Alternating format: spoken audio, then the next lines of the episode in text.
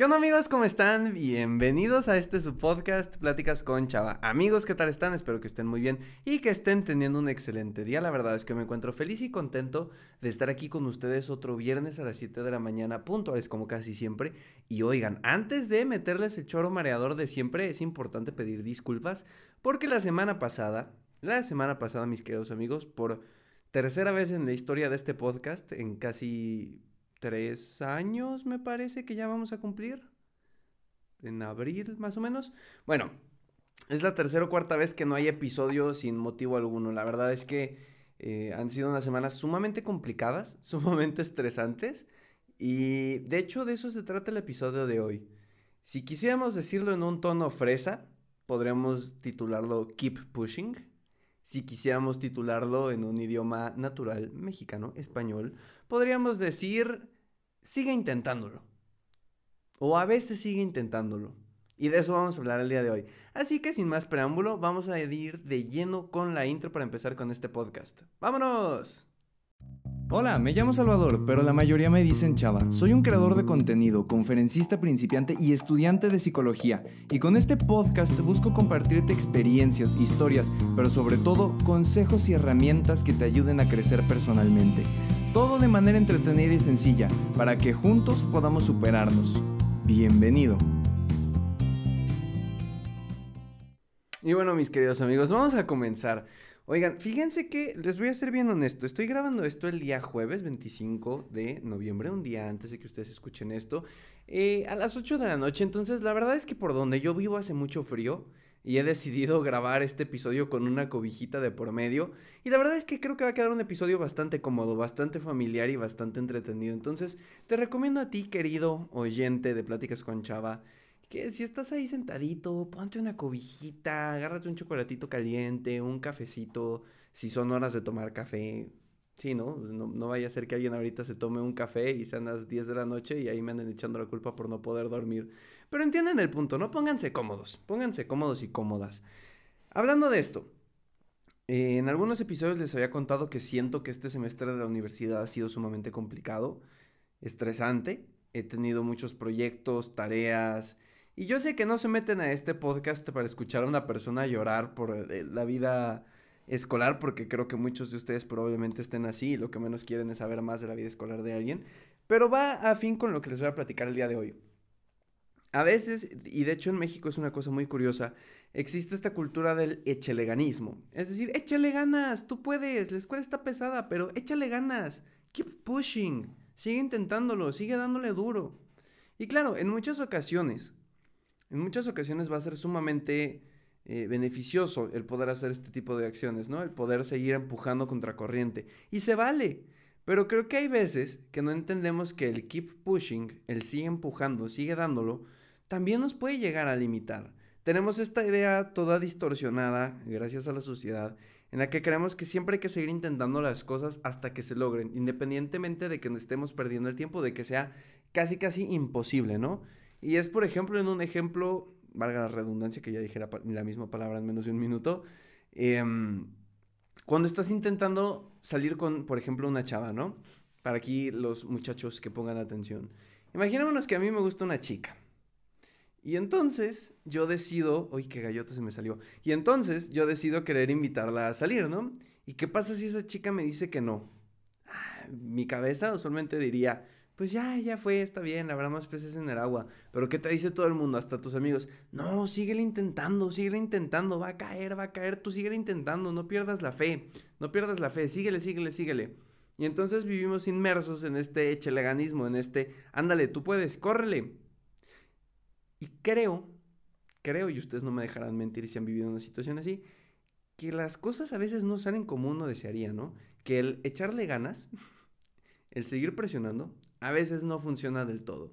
Y para esto me gustaría hacer una eh, referencia a una analogía, mito, que me gusta bastante, que es el mito de Sísifo. A ver si me lo sé todavía completo, porque lo escuché hace un montón de tiempo y era de mis favoritos, pero ahí va. Ok, eh, Sísifo era una persona que vivía en aquellos tiempos de la nobleza y los dioses y ajá, ¿ok? Entonces, vamos a ubicarnos en la cultura griega. ¿Se acuerdan de la película de Hércules, donde aparece Zeus, Hércules, Hades, Ares? Y mm, ustedes se la saben, ¿no? No me acuerdo cómo se llamaba la diosa del inframundo, pero ajá. Entonces, Sísifo era una persona sumamente, pues, déspota, desagradable, trataba mal a la gente. Y un buen día estaba casado con una princesa y ya era como para ser rey, Sísifo, el buen Sísifo. Y entonces mete la pata, como que trata mal a la gente, se burla de los dioses, como que no les quiere dar culto, por decirlo de alguna manera, y Zeus dice, órale, vamos a castigar al buen Sísifo, ¿ok? Entonces, primero manda a Hades. ¿Se acuerdan de Hades, Hércules? Ajá, el de, ¿estás usando su mercancía? Exactamente. Entonces, eh, en ese momento manda Hades y Hades llega y le dice, Sísifo, órale, te toca, te vas al inframundo conmigo. Sorpresa, que Sísifo con su buena labia empieza, oh gran Hades, dios del inframundo, tú que eres tan increíble, dichoso yo en que hayas venido por esta humilde alma, con mucho gusto te acompañaré al inframundo, pero antes, permíteme por favor enseñarte uno de mis nuevos artefactos que estoy seguro que te encantarán. Y era una especie de esposas. Hades, obviamente con el oído todo enmielado, dice, claro, claro, yo, claro, enséñame, enséñame, plebeyo. Sísifo le enseña a las esposas y lo ata hacia su trono, y Hades no se puede zafar. Entonces, por más que Hades le dice, suéltame, déjame ir, no sé qué, Sísifo nada más se ríe y se burla de él unos cuantos meses. Zeus se percata de este acto y decide actuar y decir, Sísifo no puede estar haciéndonos esto. ¿Y qué pasa? Ojo a esto. Manda a Ares, dios de la guerra. Y entonces Ares llega, corta con sus cadenas, eh, corta con su espada las cadenas de, de, de Ares y mandan a Sísifo al inframundo con la diosa del inframundo cuyo nombre siempre se me olvida. Entonces, una vez que está en el inframundo, no, más bien, a ver, tiempo. Antes de llegar al inframundo dice, oh querido Ares, tú que eres el dios de la guerra, te pido por favor déjame despedirme de mi esposa ahora que no podré verla más. Déjame asegurarme que tenga las instrucciones requeridas para poder manejar este reino de la mejor manera. Entonces Ares otra vez se deja enmielar el oído y dice, sí, sí, ve a despedirte de tu esposa. Cuando se acerca Sísifo a su esposa le dice, pon mucha atención mujer, cuando yo muera, deja mi cadáver en la plaza pública. ¿Correcto? No lo dejes en una cama, no lo dejes en un espacio así, déjalo en la plaza pública. Entonces ya, se lo llevan, llega al inframundo con la diosa que siempre se me olvida el nombre por algún motivo extraño. entonces le dice, oh tú diosa del inframundo, qué honor y placer es estar ante ti. Dichoso yo que puedo mi alma humilde estar contigo y no sé qué. Y entonces le dice, te pido por favor, déjame regresar rápidamente al mundo de los humanos. Mi esposa ha dejado mi cadáver en la plaza pública y necesito ir a reprenderla para que entienda y me dé digno sepulcro. Entonces la diosa del inframundo, con oído en mi lado, igual que los otros dos dioses, dijo, ok, va, súbete, regrésate. Regresa y oh sorpresa, pues Sísifo no dice adiós esposa, sepúlcrame bien sepúltame bien. Es más bien un, órale, sigamos viviendo la vida. Pasan unos días y Zeus, todo enojado, dice, en corto, va, de una. Ya no puedo más contigo, Sísifo, ya te mandé a tres dioses, a los tres me los hiciste mensos, vamos a trabajar contigo. ¿Y qué hace? Y de aquí viene el mito de Sísifo. Condena a Sísifo en un mundo extraño en el que hay una montaña en forma de pico, y Sísifo comienza a cargar una roca gigante. Y Zeus le dice, en el momento en el que tú logres dejar la piedra en el pico de la montaña, serás libre, eterno y no te volveremos a molestar. Lo que Sísifo no sabía es que por la inclinación de la montaña, siempre que dejara la piedra arriba, iba a regresar. Y el castigo al final de Sísifo no fue la muerte, sino fue una eternidad subiendo y subiendo y subiendo una piedra bien, bien pesada. Y cada vez que llegaba al tope, se caía. Y esta analogía la han usado muchas veces para diferentes cosas, ¿no? Albert Camus eh, la usaba mucho para referirse al sentido de libertad, por ejemplo, pero aquí también puede aplicar el echeleganismo, ¿no? Es esta idea de que empuja, empuja, empuja, empuja, empuja, empuja, empuja, y cuando crees que ya, para abajo. Hasta con efectos especiales. ¿Y qué pasa? Que a veces nosotros podemos llegar a estar obstinados como Sísifo, bajo la idea de que cuando consigamos este mérito, cuando consigamos este objetivo, va a ser lo mejor del mundo. Y vamos a estar completos y lo vamos a lograr. Y no entendemos que estamos desperdiciando nuestra energía y nuestro esfuerzo sobre todo en acciones que tal vez no deberían de estar ahí. Y no te lo digo y no lo digo con base en ya no persigas a esa chica, ya no estudies para el examen si crees que lo vas a reprobar. No, no, no, no, no, no, no. Que no se me malentienda este mensaje. Creo que más bien es un... Hay veces que uno tiene que ser realista y saber cuándo es importante dejar de intentarlo. ¿Ok? Y hay una amplia diferencia. No es como, ay, me fue mal en mi examen de matemáticas, el siguiente ya ni lo intento. No, no, no, no, no. Ahí sí, órale, a estudiar y a mejorar. Pero les voy a poner un ejemplo bien práctico. Hace como dos años, antes de pandemia, a mí me hacía mucha, mucha, de verdad, mucha ilusión poder donar sangre. Porque creo que es una de las cosas más bonitas que un ser humano puede hacer, como donar un cachito de, de ti a alguien que lo necesita. Y entonces lo intenté varias veces en el teletón y siempre coincidía, neta, tuve la peor de las suertes ahí de que ya tenemos lleno, hoy no estamos recibiendo, fíjate que se nos descompuso el sistema, no vino el doctor. O sea, yo estaba muy enojado con el teletón por eso, ¿no? Porque, ¿qué pasó? Yo estoy tratando de ayudar y no me dejan. Y un día, una amiga de mi mamá estaba internada en el hospital y estaban solicitando donantes y dije, órale, es mi momento. ¿Qué creen? Oh, sorpresa, que cuando llego a que me piquen, el doctor me dice, Salvador, tus venas son en exceso delgadas si yo en este momento te pico para sustraerte sangre, te puedo reventar una vena. Y ahí quedó. Y ahí murió. Y nunca más he vuelto a intentarlo, ¿no? Porque pues mis venas no creo que crezcan. No soy doctor, no sé si crecen o no, si puedo hacer algo para que crezcan, pero según mi inteligencia se siguen viendo igual de delgaditas que hace dos años. Entonces, por más que seguí empujando, empujando, empujando, empujando, empujando, no se pudo al final. Y está bien porque lo intenté.